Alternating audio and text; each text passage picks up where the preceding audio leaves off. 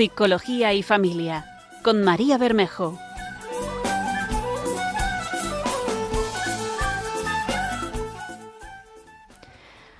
Buenas tardes, bienvenidos al programa Psicología y Familia. Soy María Bermejo, psicóloga, y hoy hemos venido a hablar de un tema interesantísimo que nos toca absolutamente a todos. Nos toca, eh, estemos casados, solteros, tengamos hijos, no, seamos mayores, jovencillos.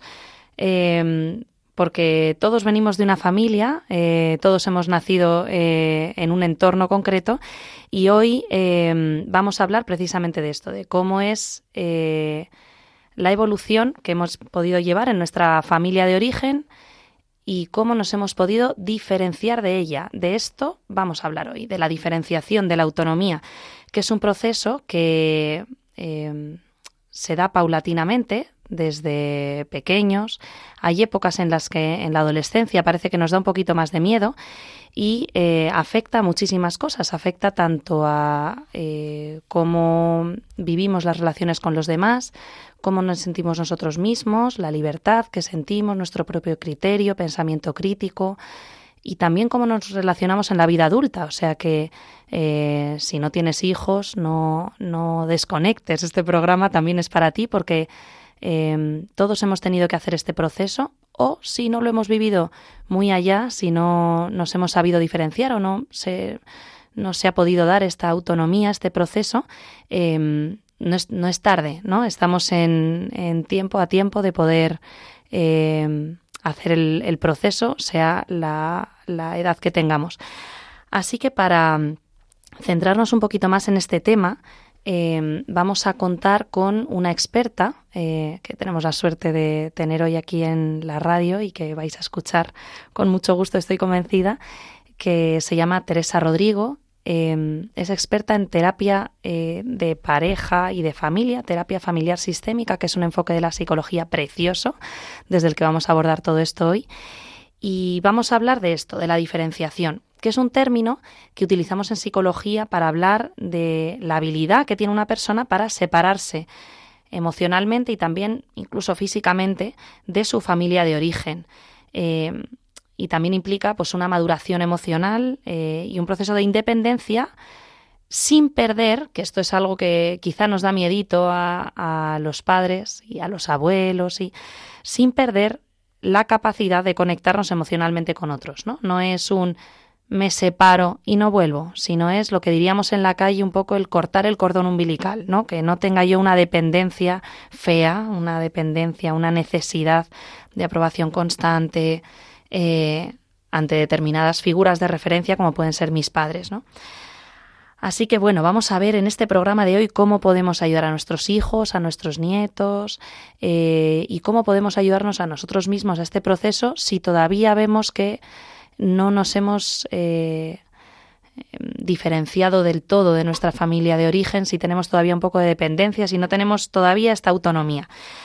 ¿Para qué? Para que nuestras relaciones sean más sanas, para que seamos más libres, para que no vivamos em, agobiados por, por el peso del criterio de los demás, o sea, para vivir como más plenamente, ¿no? Con más madurez. Así que para hablar de todo esto y analizarlo con profundidad y ver eh, ejemplos concretos que nos pueden ayudar, eh, tips, ¿no? Em, a vivir esto, contamos con Teresa Rodrigo, que trabaja en el Centro de Psicología Psicoalegra, donde tengo además el gusto de tenerla como compañera, y que además es profesora de psicología en la Universidad Francisco de Vitoria. O sea, un lujazo el que tenemos hoy aquí delante. Bienvenida, Teresa. Muchas gracias, María. Muchas gracias por, por la invitación. Y la verdad es que encantada de, de, estar hoy aquí y de, y de tratar este tema que me parece fundamental y muy, muy importante, además de que es un tema que, que me encanta y que estás muy, muy presente en, en todas las familias, en todas las parejas y a nivel individual, como tú decías, ¿no? Que influye de manera directa en cómo nos relacionamos con los demás. Y esto puede ser una fuente de, sufrimiento o, una fuente de bienestar. Fenomenal. Pues oye, apetece mucho quedarse escuchándolo. Vamos a ello, empezamos. La entrevista.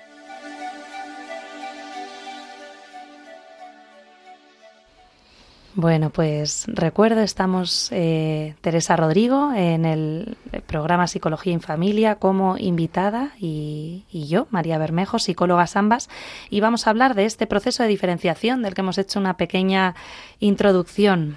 Pues vamos a seguir. A ver, Teresa, tú. Eh, yo querría saber, eh, también en base a la experiencia clínica ¿no? que vemos en consulta, según tu experiencia, em, ¿Tú crees que hay diferencias entre distintos tipos de familia o, todas las familias tienen problemas con esto que, de la diferenciación o les preocupa la autonomía de sus hijos? ¿A qué crees que se debe? Si es que hay diferencias, que ahora nos cuentas, em, ¿a qué crees que se puede deber, si es mm. que las hay? Claro, o sea, yo creo que aquí eh, veríamos como dos tipos de familia, ¿no? Unos, una, un tipo de familia que puede vivir este proceso como algo, como algo natural, algo esperado, algo que, que, pues también sencillo, ¿no? Que no se magnifica y que es algo que se espera, ¿no? Y que se vive a lo mejor como con más naturalidad.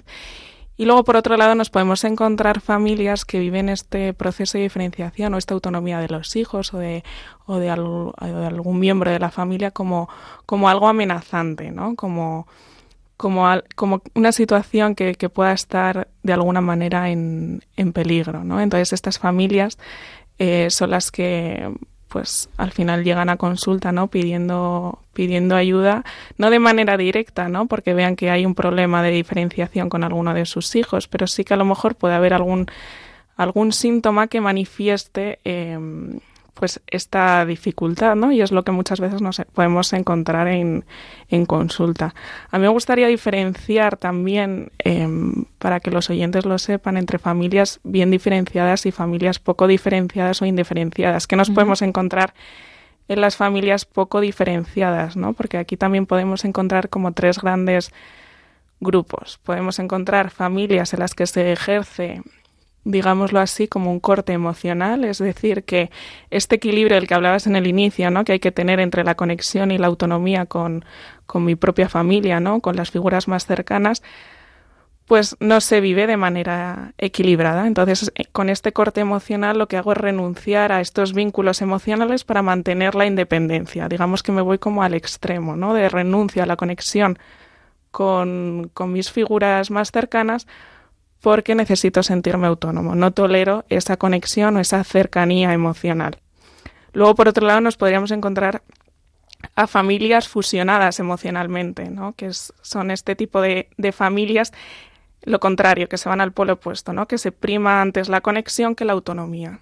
Entonces, para, para mantener esta independencia tengo que renunciar a mi individualidad como persona, ¿no? casi como renunciar a mi identidad.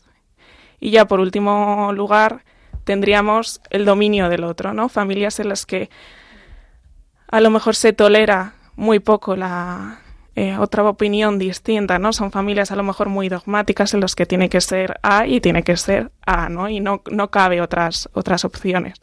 Entonces, estas tres características nos las podemos encontrar en familias con poca diferenciación, ¿no? Y es, muy característico también, y esto se manifiesta también en las relaciones entre los padres y los hijos, ¿no? Estas relaciones a lo mejor fusionadas o, o lo contrario, como ha hablado, con un corte emocional, ¿no? De familias a lo mejor que los hijos pues se van a a vivir a otro país, ¿no? Como manera de manejar un poco esta independencia. O sea, no como una oportunidad, sino como una necesidad, ¿no? De necesito huir de, de aquí, separarme un poco y, respirar, crear mi, mi, propia vida, porque veo que aquí ahora mismo, pues por ejemplo aquí en Madrid, si me quedo, eh, voy a terminar haciendo un poco el camino que me guían mis padres y con el que a lo mejor no estoy cómodo. Puede ser. Eso es, y al final puede ser como una especie de huida, ¿no? De, No tomo esa decisión libremente porque me apetece irme a vivir fuera y, eso lo vivo con seguridad, sino que eh, lo hago un poco como esa necesidad de, de aliviar ese, ese malestar. Fenomenal. O sea que efectivamente hay distintos tipos de familia, ¿no? Estaría bien que todos los que eh, estemos escuchando hoy el programa, hagamos un pequeño análisis ¿no? de cómo es nuestra familia, cómo me relaciono yo o cómo ha sido nuestra familia de origen. porque a lo mejor yo no he formado mi propia familia, ¿no? lo que se llama la familia nuclear en psicología, pero sí hemos tenido esa familia de origen de la cual venimos, esos padres, hermanos, ¿no? según otros autores, pues las personas que vivimos bajo el mismo techo en esa infancia o adolescencia, todos hemos tenido esa experiencia. Entonces, bueno, vamos a hacer un poco de, yo invito a, los oyentes a hacer un poco de análisis de em, esto, cómo me toca a mí, ¿no? Cómo, em, cómo he vivido yo este proceso, cómo era el tipo de familia en el que yo vivía y si esto me ha costado o no, qué decisiones vitales he tomado yo un poco por necesidad, por, por separarme, porque me encontraba muy agobiada o a lo mejor he cedido ante pues todas las necesidades eh, solicitadas o impuestas, digamos así, por parte de mis padres y he entrado un poquito quizá en esa fusión, ¿no? En esa como sumisión eh, de mi mm. propio criterio frente al otro. Y mm, yo creo que otro tema que vemos mucho en consulta, no sé qué te parece a ti, Teresa, eh, es el que llega una persona con un problema, eh, pues el que sea ansiedad, depresión, autolesiones o problemas alimentarios. Y yo creo que hay algo muy presente en la sociedad que es este síntoma como em, intento de autonomía. ¿no? Yo veo que en consulta, por ejemplo, yo que em, trato mucho trastorno de conducta alimentaria, bueno, también depresión, ansiedad, muchas otras cosas, ¿no? Pero veo que en muchos casos aparece el síntoma en un adolescente, por ejemplo, no siempre, ¿eh? o sea, no, evidentemente no en todos los casos, pero en algunos casos sí aparece como síntoma eh, en el que la familia se focaliza su atención, y de repente eh, toda la problemática de la familia, que puede estar ahí subyacente, ¿no? Debajo, se tapa un poco por la importancia del síntoma. De repente veo que mi hija o mi hijo eh, empieza a tener una conducta que me preocupa o que está más aislado o pues que empieza a tener problemas con lo que decía, ¿no? Con la comida o tiene ansiedad y entonces la familia centra o problemas de conducta, ¿no? Pues eh, chicos que de repente son muy agresivos o hacen conductas así un poco feitas. Y toda la atención de la familia se centra en eso y se separa del análisis o de identificar que hay un problema en la familia, a lo mejor entre los padres, ¿no? En la parentalidad o en la conyugalidad, en cómo se relacionan entre ellos o en cómo se relacionan con los hijos. Y yo creo que es eh, importante también saber esto, ¿no? Estamos en un programa de psicología, pero que busca también eh, dentro de esta radio como hacer un análisis más profundo, no solamente eh, sintomatológico, sino ver un poco qué hay en la raíz. Y yo veo que muchas veces en consulta hay una eh, ceguera, un poco, queda feo decirlo, ¿no? Pero como un velo que tapa un poco este, este análisis. Claro. Sí, totalmente. Estoy de acuerdo contigo y también muchas veces entra también el papel de los padres, ¿no? El, el aceptar que, que puede haber un problema mayor, ¿no? Que no es solamente el problema que, de conducta que puede estar teniendo mi hijo o el síntoma de tristeza, sino que, que, hay algo que puede estar pasando en la familia, hay algo que puede estar pasando en, en mi matrimonio, hay algo que puede estar pasando en la, la, educación, pues claro, esto hay a veces que a los padres les cuesta mucho aceptarlo y asumirlo, entonces, claro, de alguna manera pues infiere también en cómo cómo se ve el problema. Y luego también estos, como decías, ¿no? Estos intentos de, de, diferenciación que muchas veces se, se, presentan en forma de síntoma, también veo muchas veces, ¿no? Que vienen adolescentes eh, pues con un síntoma determinado, ¿no? Como puede ser eh, el aislamiento, las redes sociales y, y lo que vemos muchas veces en los padres es que em, pues vienen un poco diciendo o con, con el relato de mi hijo ya no es lo que era, ¿no? Mi hijo ahora ha cambiado, mi hijo ahora no quiere, no quiere venir a hacer la compra conmigo, mi hijo ahora no me cuenta las mismas cosas que antes, prioriza estar con el móvil hablando con sus amigos, ¿no? O sea, que esto desde la psicología y con, con el tema que estamos viendo hoy lo podemos ver como un poco un intento de, separarse, ¿no? De, diferenciarse de, sus padres para crear su propia identidad, que esto es algo muy sano, ¿no? Y yo quiero transmitir también ese mensaje a los padres de que esto es esto es algo muy sano, que este, que este hijo vaya tomando sus propias decisiones, vaya también diferenciándose de los padres, y eso pasa muchas veces por, em, pues por no hacer o por, por, no seguir un poco el mismo patrón que estaba teniendo hasta entonces, ¿no? Sí, esto, esto que decías de em, cómo a veces hay una eh, escasa diferenciación. Me venía justo a la cabeza el otro día hablando con una persona que trabaja en, en una secretaría en, una universidad de Madrid y decía que muchas veces se le acercaban los alumnos a la secretaría eh, y no se acercaban solos, iban con sus padres, pero a lo mejor alumnos de 21 años, o sea, que ya están en, en tercero, cuarto de carrera y, y que no hablaban los hijos. le llamaba poderosamente la atención a, esta persona que hablaba la madre o el padre y decía, pero, pero ¿por qué eh, nos corre con, nos corre convocatoria? ¿Pero por qué nos han suspendido? ¿Pero por qué no se nos ha dado la beca? ¿no?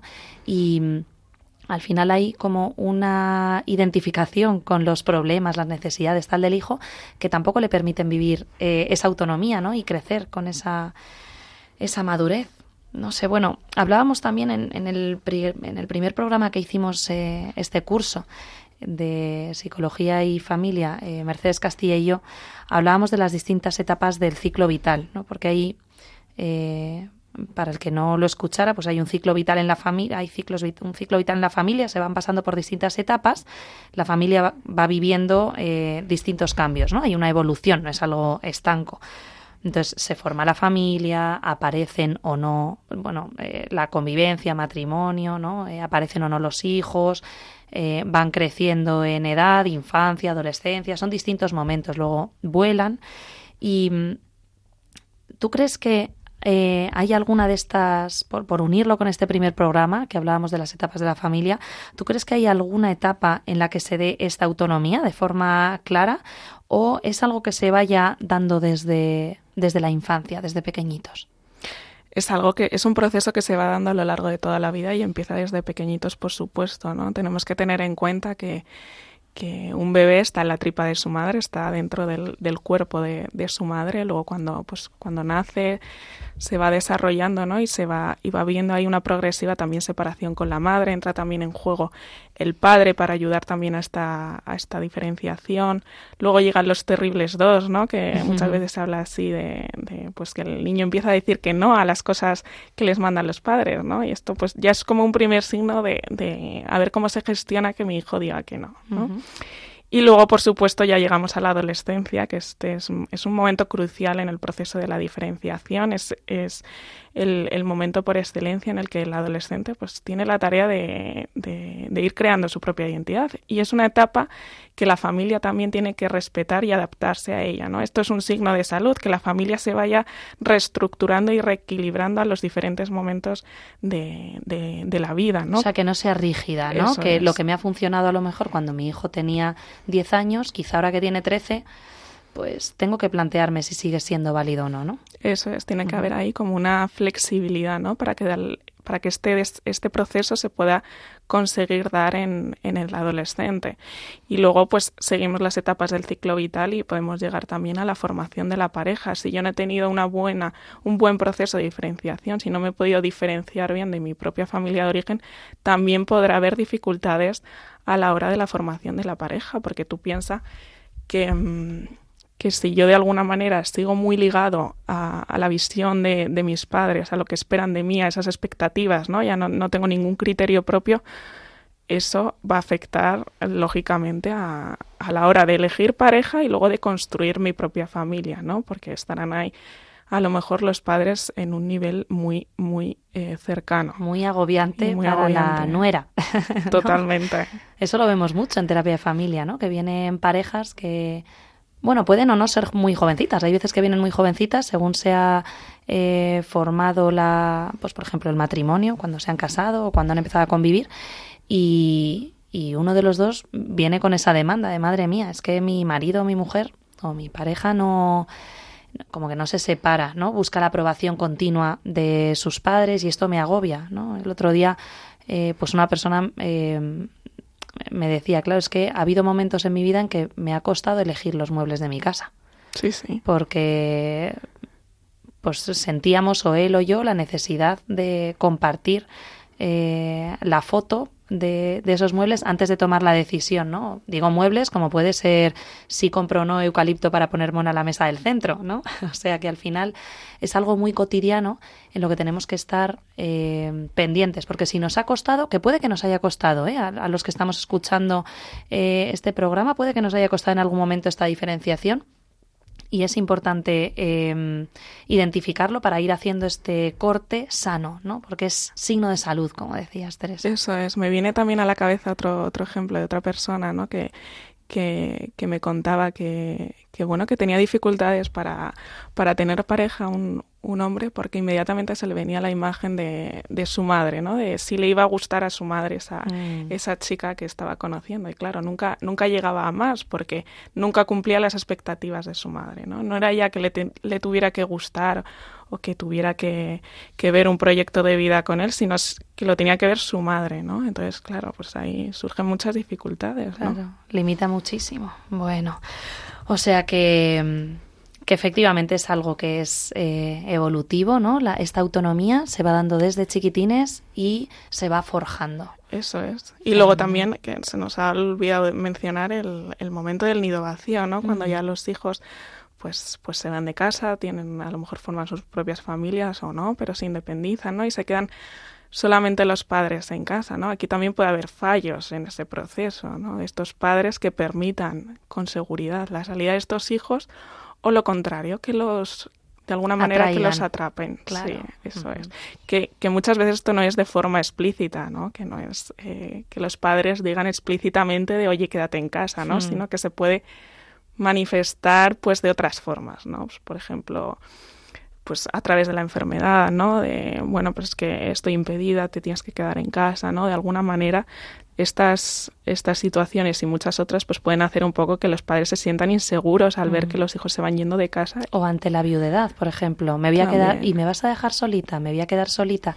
Y es un sentimiento perfectamente legítimo, ¿no? De esa madre, por ejemplo, si es viuda, eh, se van mis hijos y me quedo solita.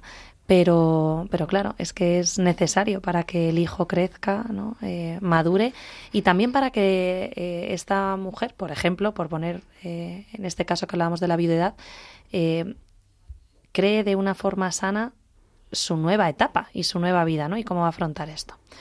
Pues muy interesante. Bueno, pues vamos a ver, vamos a escuchar ahora una canción para...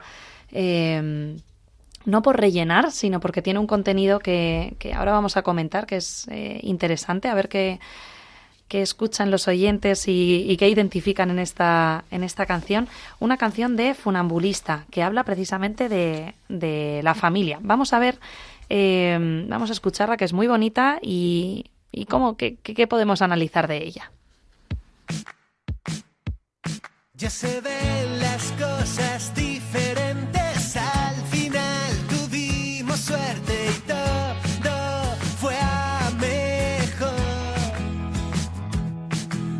siempre huele a paz, hay gente que al sentirla te hace fuerte y alguien cocina el amor.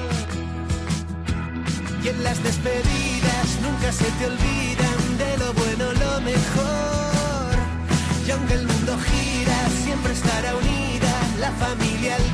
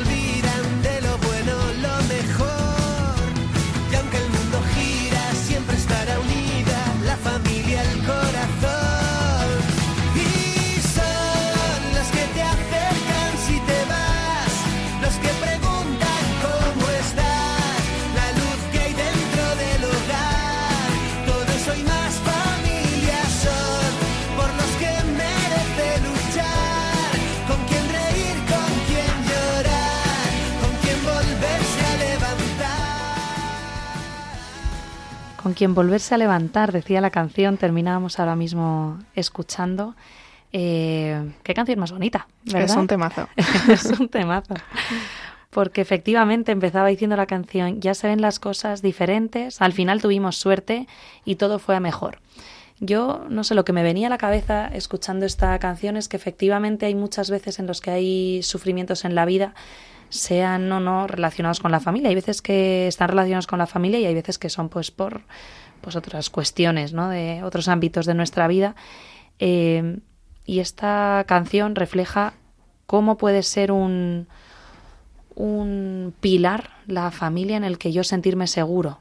¿no? Y dentro de, de esta seguridad eh, esta diferenciación es que es parte imprescindible ¿no? para poder sentir seguridad. Vamos a hablarlo eh, ahora un poquito, ¿no? Esto de la seguridad.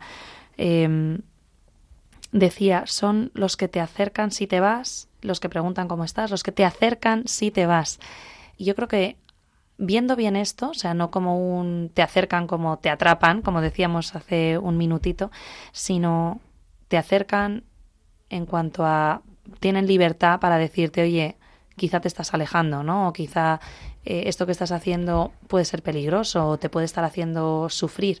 Creo que también es importante dentro de este proceso de diferenciación que los padres sientan libertad eh, para decir las cosas. Que hay veces que por miedo me callo y, y hago que el hijo se, no se sienta seguro porque no sabe a dónde volver si, si yo no le he dado como un lugar seguro en el que poder hablar con libertad, ¿no? Totalmente, como una referencia, ¿no? Como un sitio estable en el que yo sé que ahí eh, puedo sentirme seguro, puedo volver, puedo estar y no me siento amenazado.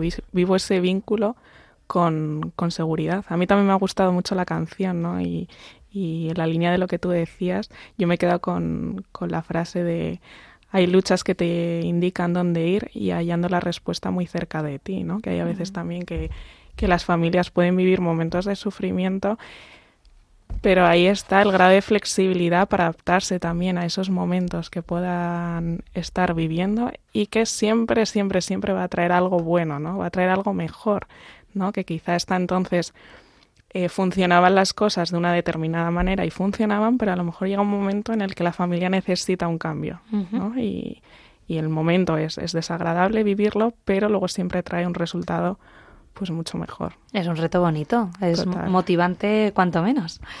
Entonces, ¿tú qué tipo de situaciones o relaciones familiares crees, Teresa, que pueden obstaculizar este, este proceso de, de autonomía? Para los que eh, se hayan perdido la primera parte del programa, recordar que estamos en Psicología y Familia eh, con una servidora, María Bermejo, eh, psicóloga, y como invitada Teresa Rodrigo. Y estamos hablando de diferenciación del proceso de autonomía dentro de la familia, de cómo conseguirlo, o si no lo hemos hecho, pues animar a la gente, ¿no? Que estamos a tiempo. Entonces, tú, Teresa, ¿qué, qué, obstáculos crees que puede haber en este proceso de autonomía? Pues veo fundamentalmente dos, dos tipos de relaciones que puede haber de los padres hacia los hijos, ¿no? La primera de ellas sería las relaciones sobreprotectoras, ¿no? Donde la separación, como decíamos antes, se vivía como, se vive como, como una amenaza. Por lo tanto, tengo que estar como pegado al otro, ¿no? Tengo que estar muy cerquita porque si veo que nos separamos, eso lo siento yo como, como una amenaza. De alguna manera le estoy transmitiendo a mi hijo la idea de, de, que en ningún sitio se puede sentir tan seguro como, como en casa, ¿no? Aparte de que este estilo de, de, relación también fomenta actitudes dependientes, ¿no? Y, y, le estoy transmitiendo la idea también a mi hijo de que él no es capaz, de que me necesita a mí para hacer las cosas lo que esto influye totalmente también en la autoestima, ¿no? Madre mía, de forma devastadora, claro. Que muchas veces todos los padres no lo, no lo ven y les cuesta comprender, ¿no? Cómo este estilo sobreprotector también influye en la autoestima de los hijos, porque claro, al final estoy haciendo yo las cosas por él. Y luego, en segundo lugar, las relaciones también autoritarias, ¿no? Distantes, donde estaríamos en el, en el otro extremo, ¿no? Donde eh, se prima más la, la, la autonomía que, que, el vínculo, ¿no? Y al final, pues pueden dar lugar a hijos eh, pues que obedecen sin cuestionar, ¿no? Sin, sin plantearse nada más. O por, por, por, otro lado, hijos rebeldes, ¿no? Que ante, ante un exceso de control se comportan como de la forma contraria a lo que los padres esperan esperan de ellos, ¿no? Entonces yo creo que estos dos tipos de relaciones generan ¿no? Que, este proceso de diferenciación no se dé adecuadamente en, los hijos. Y esto es importante que los padres también sean conscientes. Fenomenal.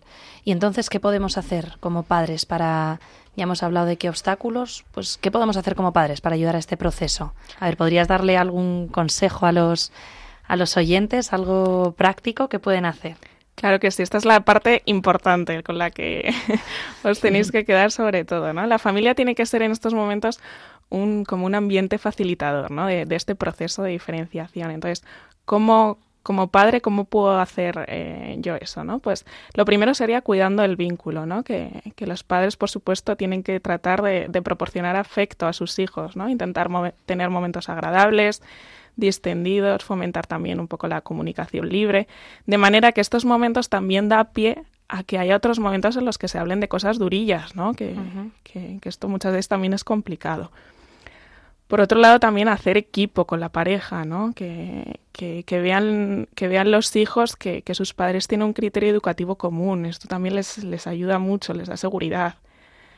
Luego, por supuesto, delegar eh, toma de decisiones y responsabilidades en los hijos, ¿no? Que sean los hijos los que, en función de su etapa evolutiva, vayan tomando sus propias decisiones. Pues eh, hago ciencias o hago letras, elijo esta universidad o elijo esta otra, ¿no? Y, luego responsabilidades, pues también en función del momento evolutivo del hijo, ¿no? Pero que, que, también vayan tomando un papel activo en, en la familia.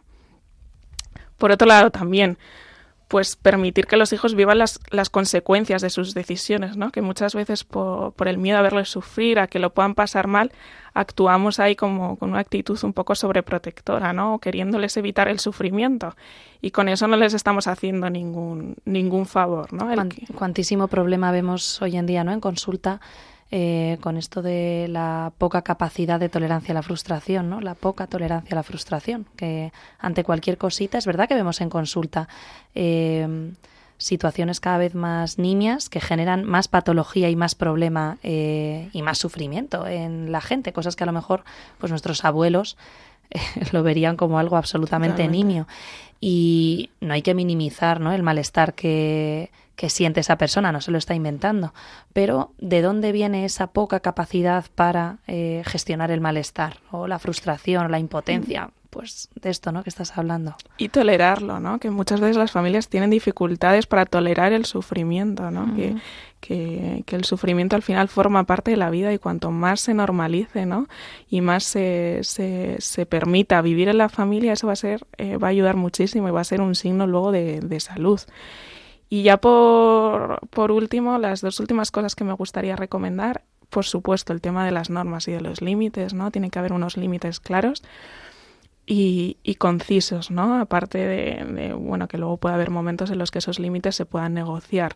Pero tiene que haber unas normas y unos límites dentro de la familia porque eso da seguridad. Da seguridad y da una referencia y eso, como hablábamos antes, eh, hace que, que, pues que nuestros hijos sean unas personas seguras y con una autoestima sana. Y ya por último diría el, el, no entrar en escalada con nuestros hijos, el no batallar, ¿no? Y tampoco entrar en sermones, ¿no? Que a lo mejor... Eh, Nos sale de forma muy automática, ¿no? Sobre todo el, con los adolescentes. Es decir, si es que lo que tú tienes que hacer es que nos sale también en nuestras relaciones sociales, ¿no? Yo te doy un consejo y hay veces que, claro, eso genera claro, un rechazo grande. Y, también tener en cuenta que en momentos de discusión es mejor dejar las cosas enfriarse y luego retomar, ¿no? Porque si, si, si no soy capaz tampoco de separar esas emociones, esto influye directamente en el proceso de diferenciación, porque el, cuando, cuando yo soy eh, una persona que, que, este proceso pues, pues se ha dado de una forma sana y correcta, soy capaz también de, de separar las emociones del otro, no las vivo en primera persona, ¿no? Entonces esto en, en las discusiones pues pues también es, es, bueno que se separe, ¿no? Que se vaya aprendiendo ya a separar las emociones del hijo de las que yo puedo estar teniendo como padre. Qué, interesantísimo, ¿eh? Vamos, me, podríamos hablar de un montón de cosas que se nos vienen a la cabeza, situaciones concretas de familias que tenemos cerca en los que pues hay esta lucha y también este aprendizaje, o sea, que este programa también sea algo esperanzador, ¿no? Con estos con estos tips que nos está dando Teresa. Eh, acerca de cómo corregir o cómo aprender a llevar a nuestros hijos o nosotros mismos a adquirir esta autonomía, esta diferenciación para una madurez y una autoestima sana. Yo veo muchos casos en consulta, Teresa, no sé cómo lo ves tú, que tanto de familia como de pareja como individual, eh, que la gente tiene miedo a este proceso, ¿no? Miedo a la autonomía de sus hijos, a pensar que pierden el control, eh, que se les escapa de las manos, ¿no? Y que efectivamente es que los hijos, sí, se pueden equivocar si uno no está súper encima. Vamos, se pueden, no, va a ocurrir. O sea, todos nos hemos equivocado, ¿no? Como hijos. Sin embargo, es que la autonomía no es algo deseable simplemente, sino que es que es algo imprescindible, imprescindible. Entonces tú, en esta cuestión, ¿tú crees que hay algún beneficio que consideres principal de este proceso de diferenciación? Esto que decías de la seguridad, o ¿qué crees que es lo más importante de adquirir esta diferenciación? Lo, lo, lo que creo fundamental para como consecuencia también de adquirir esta diferenciación es la seguridad en uno mismo. Que eso se manifiesta en todas las relaciones, no solamente con, con, las relaciones que pueda tener con mi familia de origen, con mis hermanos, con mis padres, con, con mi pareja, con mi familia política, sino también el resto de las relaciones, ¿no? Las relaciones de amistad, las relaciones laborales, ¿no? Eh, este proceso implica eh, a toda la persona al, al, completo. Entonces, claro, eh, Em, pues llevar, llevar un adecuado proceso de diferenciación influye mucho luego en la seguridad que yo tengo conmigo misma, ¿no? Y, y, como decíamos antes, en, en, la autoestima, ¿no? En la imagen que yo también tengo de mí misma, de soy capaz de hacer las cosas, soy capaz de construir mi vida, tengo las herramientas también para hacerlo, al margen de que pueda en algunos momentos necesitar de otras personas, que, que para nada decimos lo contrario, ¿no? Pero eh, pero me considero una persona independiente y a la vez conectada, ¿no? Y capaz. Eso es. Creo que ahí es fundamental la, confianza, la seguridad y, la autoestima, ¿no? Creo que esos, esas tres cuestiones son, son los principales beneficios ¿no? de, este proceso de, diferenciación y de autonomía. Claro, esto choca radicalmente. Yo lo que pensaba es con con este temor que tienen los padres, ¿no? O, incluso mm. algunos hijos, ¿no? Que han vivido muy pegaditos a sus padres por las circunstancias que sean, porque han tenido vidas difíciles o porque han tenido vidas muy fáciles o porque eh, pues este ha sido el estilo que se ha planteado en casa y que y que los hijos al final pues tienen poca capacidad de, en la toma de decisiones, ¿no? Eh, gente mucha, mucha gente ahí con mucha inseguridad, ¿no? Con dificultad seria para tomar decisiones cotidianas incluso. Y, personas que se sienten con poca libertad para errar, ¿no? Para plantearse o dudar si alguno de los conceptos o de los valores o de las ideas o, o de la forma de vida simplemente que, que le han marcado sus padres, eh, eso no la que ellos quieren tener en su vida, ¿no? Quieren elegir. Y yo creo que hay veces que si los hijos han vivido esta experiencia, les cuesta imaginarse una vida en la que deciden en función de su propio criterio. O sea, este ejemplo que decías de un chico que cada vez que conocía a una chica le venía a la cabeza eh, la imagen de su madre viendo a ver si era o no apta, digamos así, em, es algo que bloquea muchísimo, ¿no? Y, yo fíjate, me, venía eh, el otro día pensando en el programa, eh, le pedí permiso a, la persona de la que voy a hablar, aunque voy a tratarla desde el anonimato, pero le pedí permiso para contar esta historia y me lo dio.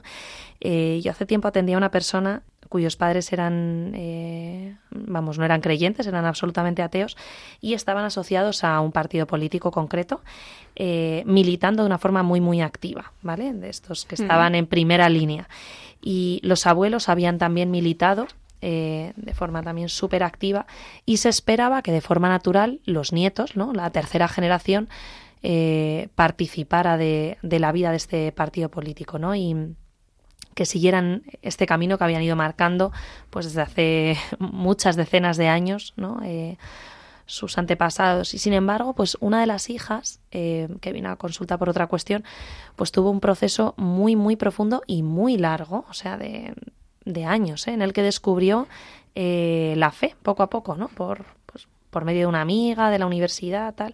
Y poco a poco, pues se fue alimentando su fe y se convirtió al cristianismo, ¿no? De forma ya como explícita. Algo a lo que tenía muchísimo miedo. Por, por el efecto que pudiera tener en su familia. Esto puede pasar con, esto que estoy hablando de la fe o con cualquier otro eh, aspecto de la vida, ¿no? Pero contaba esta chica con, mucha tristeza que sus padres y abuelos sentían eh, decepción, ¿no? Muchísima decepción. ¿Qué pasó? Que llegó un momento de la terapia en el que pude citar a los padres en una sesión preciosísima de, de, familia, había toda la familia, y los padres lo que expresaron es que en absoluto era decepción lo que sentían, sino que era miedo. O sea, fue tan palpable, ¿no? Eh, no es decepción, es que es miedo, o sea, es que siento pánico. Pánico a que mi hija deje de ser uno de nosotros, ¿no? O sea, que, que no se sienta parte de la familia, de nosotros, como de nuestra tradición política, ideológica, que al final era algo como que enarbolaban con mucho orgullo, ¿no? Y que les, les identificaba mucho. Y, y este era el miedo que tenían, que tenían de fondo, ¿no? Esto que en psicología llamamos el sentido de pertenencia. O sea, que todos necesitamos sentir que somos parte de algo eh, de un grupo en el que, pues, que sea referencia, en el que nos sentamos identificados, queridos, valorados, ¿no? Y mirados. Y, este grupo de pertenencia, el primero suele ser la familia, luego puede haber grupos sociales, pero el primero suele ser la familia. Y, este era el miedo que había en la familia. ¿Y si mi hija deja de ser uno de nosotros?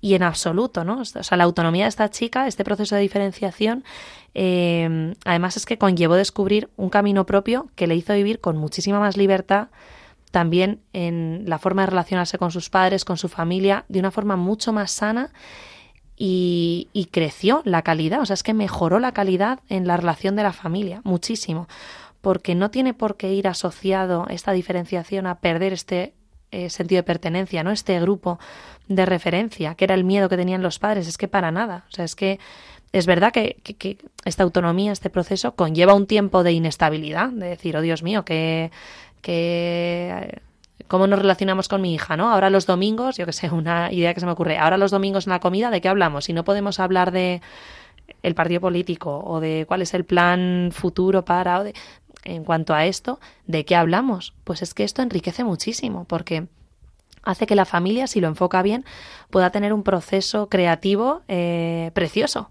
en el que hablo a lo mejor de otras cosas que hasta ahora nunca había hablado con mis hijos, ¿no? Eh, Pasa lo mismo con las carreras familiares, con eh, cuántas familias de médicos, de no sé cuántas generaciones o de abogados tienen esta expectativa acerca de la nueva generación y dicen, pues es que mi hijo quiere estudiar psicología. oh, Dios mío. Eh, ¿Cómo hace eso? No, pues, además de animarle, que es muy precioso, eh, animar a la familia que, a que animen a su hijo a que elija su propio camino, por supuestísimo, se puede dar y se debe dar opinión, ¿no? No es dejarle ahí a lo loco. A la intemperie. Claro. Eh, que se apoye, ¿no? Pero que no haya miedo de, mm. de que este hijo se diferencie. Y, también que no haya miedo a la equivocación, ¿no? Que a lo mejor este equipo, este hijo luego, pues, eh, pues termina pasando lo, lo que lo que pase, pero, pero que no haya ese miedo tampoco a la equivocación. Mm. Es importantísimo. Y como reflexión final, que tenemos que terminar ya esta, esta entrevista interesantísima, que yo creo que espero que haya eh, ilustrado y nutrido mucho a, nuestros oyentes, a mí se me ocurría eh, un ejemplo muy claro que me vino a la cabeza. Vamos, yo vi claro que era el Espíritu Santo, porque me vino un ejemplo de diferenciación clarísimo eh, de respetar el criterio y la autonomía del hijo. ¿no? Voy a hablar de una mujer cristiana, eh, se llama Mónica, preocupada porque su hijo no tuviera fe, ¿no? Y llega un punto de la vida del hijo en el que ve que no puede convencerle. Y tiene una adolescencia muy difícil, este hijo se separa muchísimo de ella, empieza a buscar formas de vida, no ya solo en lo referente a la fe, ¿no? sino formas de vida pues un poco bueno, muy distintas, ¿no? De ocio, de disfrute, de darse al, al placer 24/7, ¿no? Y, y, se separa totalmente de, de, su madre, ¿no? Y de, y de este criterio de la madre. Y la madre respeta esto. Y llega un momento en el que, como ve que no puede convencerle, ya solamente eh, se le ocurre una cosa, que es rezar. Rezar por su hijo, ¿no? Por, eh, porque pueda llevar una vida buena, ¿no? Acorde, si era posible, a, a, esta fe, pero le respeta, ¿no? Sin atosigarle, sin obligarle. Le sigue queriendo, le escribe, le se comunica con él, respeta este proceso de diferenciación sin saber, porque no era psicóloga, que, que esto era un proceso de autonomía, ¿no? Y, y este chico va creciendo, se va, bueno, va viviendo muchas cosas muy distintas, a veces se va equivocando, eh, va ganando discernimiento y va dando pasos también para encontrar su propio camino y finalmente lo encuentra, ¿no? Y curiosamente termina coincidiendo varias décadas después, coincidiendo con su madre en su forma de ver, sentir, pensar, ¿no? Y, pero llega a este punto haciendo su propio camino, ¿no? No el que le ha marcado su madre, eh, porque ha habido mucho respeto por, por, su parte. Y este chico con inquietudes y planteamientos tan diferentes, eh, que se separa durante años de ella y de, este criterio y descubre su propio camino, se llama Agustín, San Agustín, San Agustín, y su madre esta Mónica, Santa Mónica. Así que que podamos también nosotros seguir este camino. Vamos con eh, a escuchar ahora un testimonio eh, muy interesante acerca precisamente de esto que hemos hablado con la sección El micro es tuyo.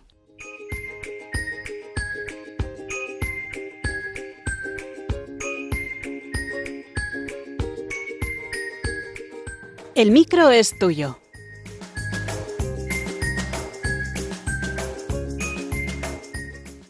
Me han pedido que os explique cómo he vivido la pubertad de mis hijos, el cambio, la libertad que les he podido dar con 14, 15 años. Bien, pues soy madre de nueve hijos y como es lógico, lo he vivido de diferentes maneras. Yo me he dado cuenta que la libertad solo nos la da Dios. Entonces, mm, dejar que los hijos se equivoquen es muy difícil. Eh, tener la medida perfecta sobre qué es lo que pueden hacer, qué es lo que no pueden hacer, mis miedos, que son muchos como madre, a que se metan en problemas que no tengan retorno. Bueno, pues mi vida está basada fundamentalmente en la oración. Yo he visto a mis hijos en la cuerda floja, eh, caminando, y muchas veces he pensado que se iban a caer y se iban a dar un tortazo. Muchas otras veces pensaba, digo, Señor, ayúdales, porque como den otro paso hacia el otro lado, la cosa se va a poner muy difícil. Mi experiencia como madre es que Dios siempre ha actuado y nos ha ayudado. Yo me he equivocado muchas veces, he dejado hacer cosas que no debía y en cambio he dejado no hacer cosas que debía haberles dejado hacer. Pero al cabo de los años, ahora mis hijos ya han pasado la puerta hace tiempo, me siento plena viendo lo que ellos han realizado. Sé que han sido momentos difíciles, que ellos han tenido muchas dificultades, que la sociedad es difícil, pero lo único que he tenido claro siempre es que ellos han tenido que tienen que estar dentro de la iglesia y como les decía yo con carne es decir, que te, no yendo los domingos solo a misa, sino teniendo una experiencia de Jesucristo en su vida donde ellos experimenten que Dios les ha resucitado. Y eso lo he vivido en mis hijos mayores, después de haberle visto pasar situaciones muy complicadas. Pero yo doy gracias porque a través de esas situaciones ellos han madurado y el Señor se ha hecho fuerte en su vida. Por lo tanto, estoy muy agradecido.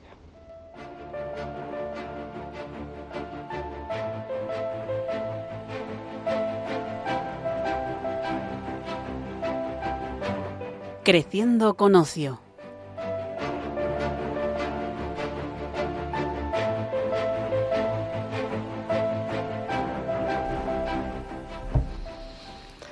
Bueno, pues muchísimas gracias por este testimonio tan tan real, ¿no? Tan tan tocando la tierra. Eh, agradezco también muchísimo a Teresa toda esta participación, todo esto que nos ha ilustrado en, en esta entrevista tan interesante, tan bonita, que espero que esté siendo muy práctico este programa y que todos nos podamos sentir identificados porque efectivamente este proceso es algo que vivimos todos. Así que eh, cualquiera que se haya reenganchado ahora al programa, estamos en Psicología y Familia. Eh, una servidora, María Bermejo, eh, soy psicóloga y tenemos como invitada especial como experta a Teresa Rodrigo, también psicóloga, experta en terapia familiar. Mm, Estamos hablando de la diferenciación del proceso de autonomía que vivimos como hijos eh, y, y, también podemos potenciar y favorecer en nuestros propios hijos o nietos, así que es un programa que nos toca absolutamente a todos y del que podemos aprender mucho, estemos en la edad que estemos, hayamos hecho este proceso o no, porque, repito, y siento ser pesada si lo soy, pero quiero dar un punto de esperanza que no, no es tarde, tengamos la edad que tengamos para hacer este proceso de diferenciación. Así que vamos a hablar eh, ahora en esta, en esta sección de Creciendo con Ocio de propuestas concretas que nos puedan ayudar a pensar en, en esto o hacer este proceso. Y como, como he dicho en, este final, en esta reflexión final que, que se me ha inspirado acerca de qué personaje me venía a la cabeza como ejemplo clarísimo de autonomía y de diferenciación, eh, que era este chico tan eh, independiente que hace este proceso, elige un camino propio que termina siendo al final, décadas después, el mismo que el de su madre, que es un tal Agustín, que nos suena más si decimos San Agustín, eh, pues precisamente por esto yo propongo como algo concreto leer un libro que es interesantísimo y que habla precisamente de esta búsqueda, que es Corazón Inquieto, que habla de esta búsqueda de San Agustín, ¿no? que es tan profunda.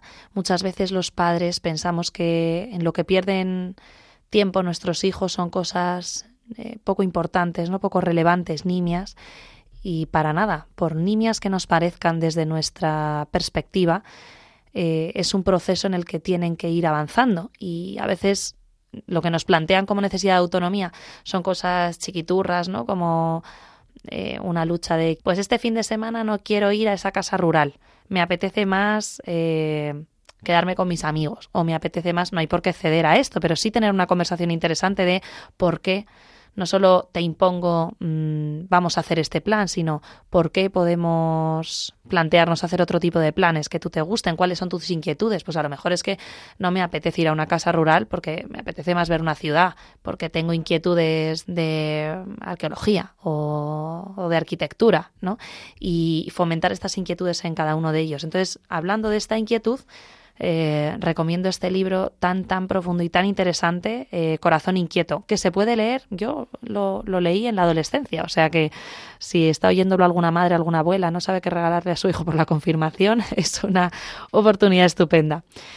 Y queríamos también eh, plantear una película, ¿no, Teresa?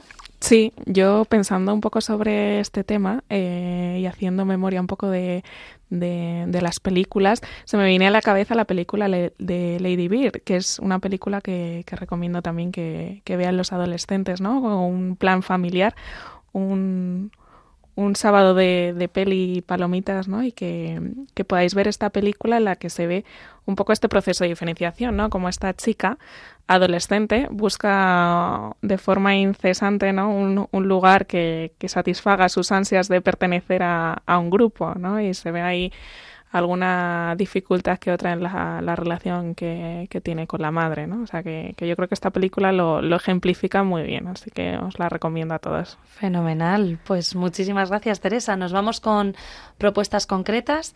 Eh, agradecer a, a, Teresa su participación y, y, todos estos tips que, que nos ha dado. Gracias a ti María, ha sido un placer.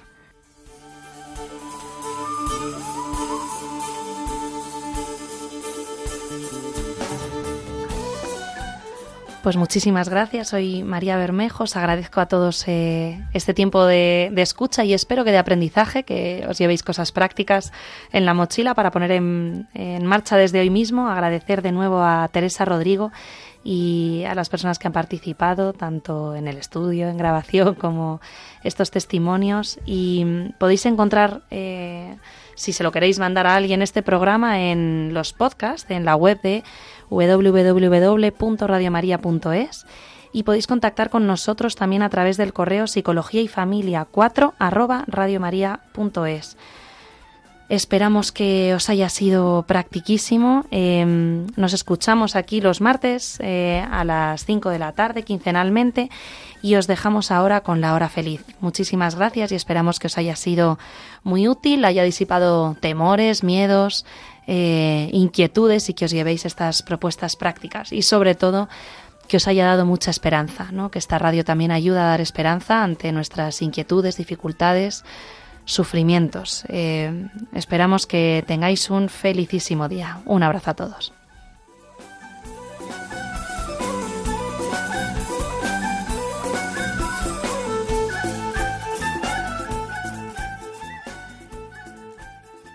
Psicología y Familia con María Bermejo.